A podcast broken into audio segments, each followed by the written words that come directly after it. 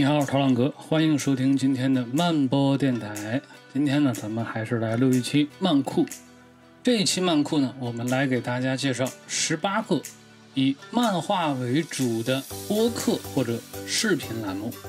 首先呢，我先来跟大家说一下啊，我甄选的标准是什么？都是以漫画为相关内容的，但是，不仅仅局限于漫画媒介。有很多这个主理人或者 UP 主还会涉及到游戏、动画、电影等领域，但是呢，在他们的节目里面，只要说漫画内容占有一定的比例，我们就会收录进来。除此之外呢，我还需要特别强调一点：一切讲漫相关的节目，我们均不收录。第二点啊，在播客平台的选择上，我们选择了国内来说呢比较主流的几款 A P P，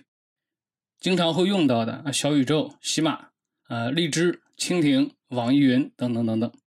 除了这几个国内常用的呢，也会有一些国际上啊比较通用的，像苹果播客啊、Spotify 啊等等等等。而在视频平台的选择上呢，则是以小破站为主，所有的栏目呢，它的。语言均为中文。第三点呢，呃，还需要特别做出说明的一点啊，就是说我所推荐的所有的栏目，推荐的理由啊，仅限于说该节目在漫画媒介推广上他所做出的努力。但是呢，对于其节目里面啊所表明的政治立场或者意识观点等等等等，本人呢并不表示完全认同。那么诸位在收听的时候，也请多多加以甄别。最后呢，还要感谢微博网友鱼目混珠的整理信息。我们这一期节目的推荐内容，正是在他的整理榜单基础之上加工形成的，在此呢再次表示感谢。OK，接下来呢，我们就进入我们的推荐环节。首先，第一个啊，漫编史的播客来自读库旗下的漫编史。他是主攻日漫啊，之前出过像《梦韵》《海兽之子》《咖啡时间》，以及最近出的《我在东京买房子》啊这些作品。漫编史的播客呢，目前是更新到了二十几期吧，每一期的时长呢都比较长啊，大约在两个小时左右。一般呢是采取嘉宾对谈的方式。值得注意的是啊，漫编史的播客更注重于业界的探讨，而不仅仅是局限于说对某一部作品本身的探讨。那么他们主要在小宇宙、网易云这些平台上做更新。第二个啊，Coffee 漫画时间来自木鸟漫画老板之一猫咪星的播客栏目。木鸟呢是一家位于北京的独立漫画书店，我们在之前的节目里面也有推荐过。猫咪星是日漫部分的主理人，他推荐的作品呢，大多是以小众的异色漫画为主，因此呢，播客的口味也偏向小众一些，每集的时间都不长，更新频次呢也都是飘忽不定。目前呢，应该是更新了十几期左右，主要是在小宇宙更新。第三个超时差漫谈。这个节目呢是由身处纽约的马奇和身处北京的章鱼两个人做主理，因为两个地方呢存在时差，所以说呢叫做超时差漫谈。目前呢只更新了四集，每集的时间约为四十分钟。从目前谈论的内容上看呢，应该是以国内近期出版的图像小说作品为主，主要是在小宇宙、苹果播客以及 Spotify 上做更新。第四个拆漫专家由两位主理人组成啊，他们都是曾经从事过综艺节目的编导工作，做漫画播客呢，完全是出于他们个人的喜好。拆漫专家的更新频次呢，差不多我看了一下啊，一周两期还是比较稳定的啊。从二零二一年二月开播至今，一共是上线了七十九期节目。关注的内容呢，以日漫文化为主，但是偶尔也会关注其他类型的漫画，主要在小宇宙、喜马和苹果播客上进行更新。第五个啊，这个节目大家应该都很熟悉了，《天地无用》，它是日坛公园出品的一档泛漫画播客，定位于视觉文艺杂谈，由资深漫画编辑、动画制片人三千来做主持。节目内容呢，包括但是不仅限于动漫、游戏、小说、电影、衣食住行各种奇奇怪怪的兴趣爱好。天地无用呢，它是国内比较早一批专门定位漫迷的播客，至今呢已经更新了差不多有一百五六十集吧。它在国内的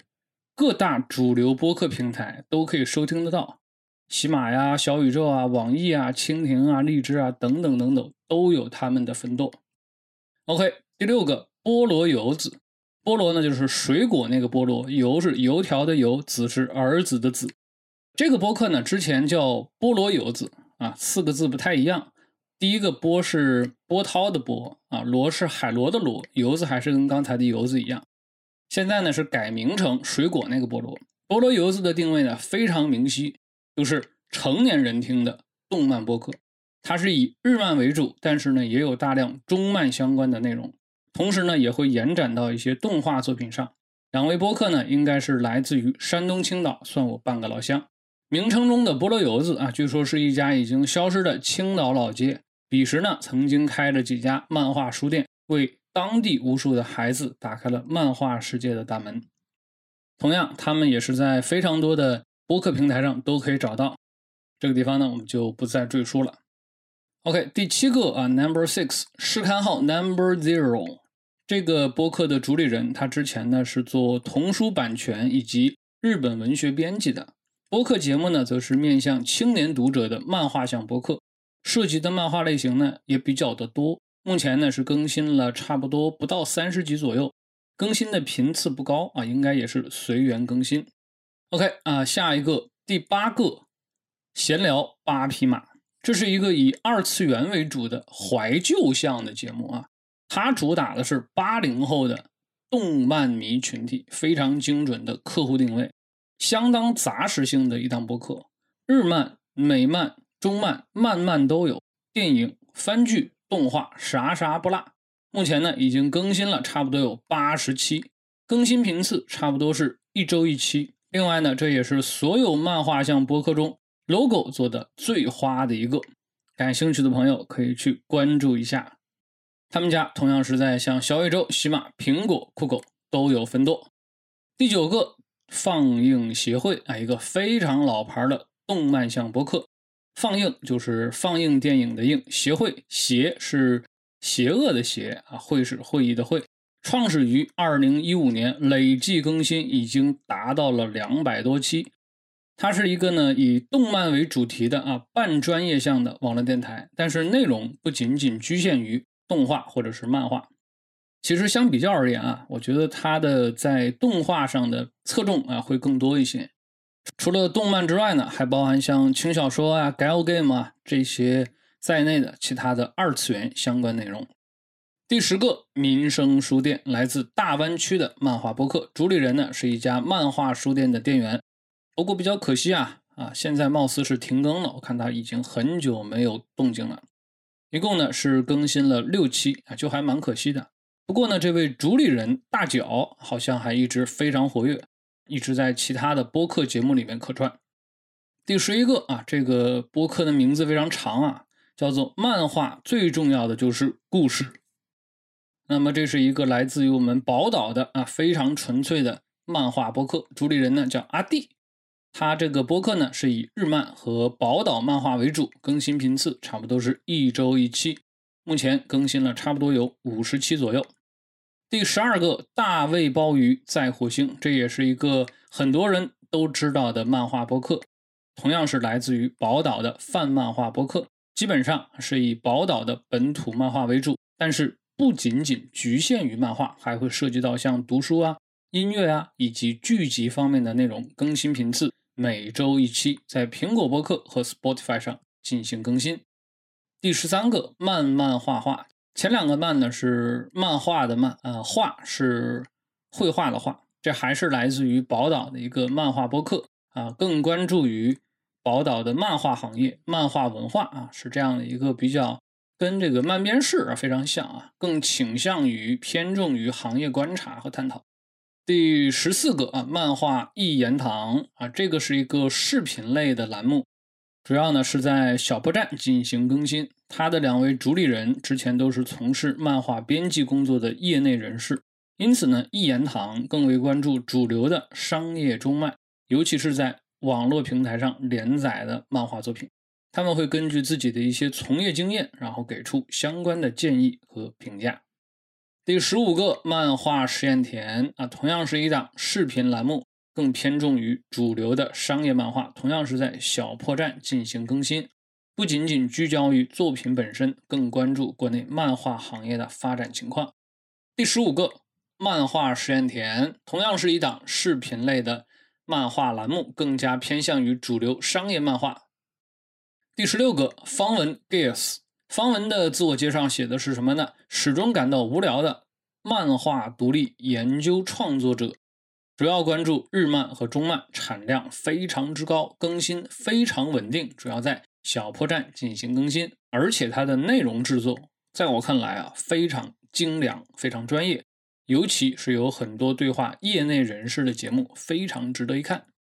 第十七个插座君快成了。同样是在小破站进行更新，内容制作非常的精良，非常的用心，也是目前来看非常活跃的一位内容创作者，是非常值得我们去关注的一位 UP 主。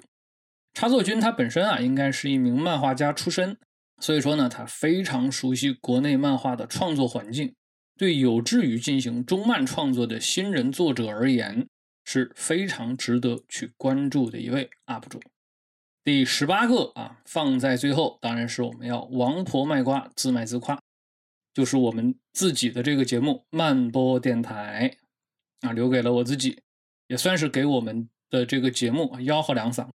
呃，然后再补充几句啊，作为我个人来说啊，我并不是什么业内人士，既不是出版行业的，也不是漫画行业的，只是一个非常纯粹的爱好者。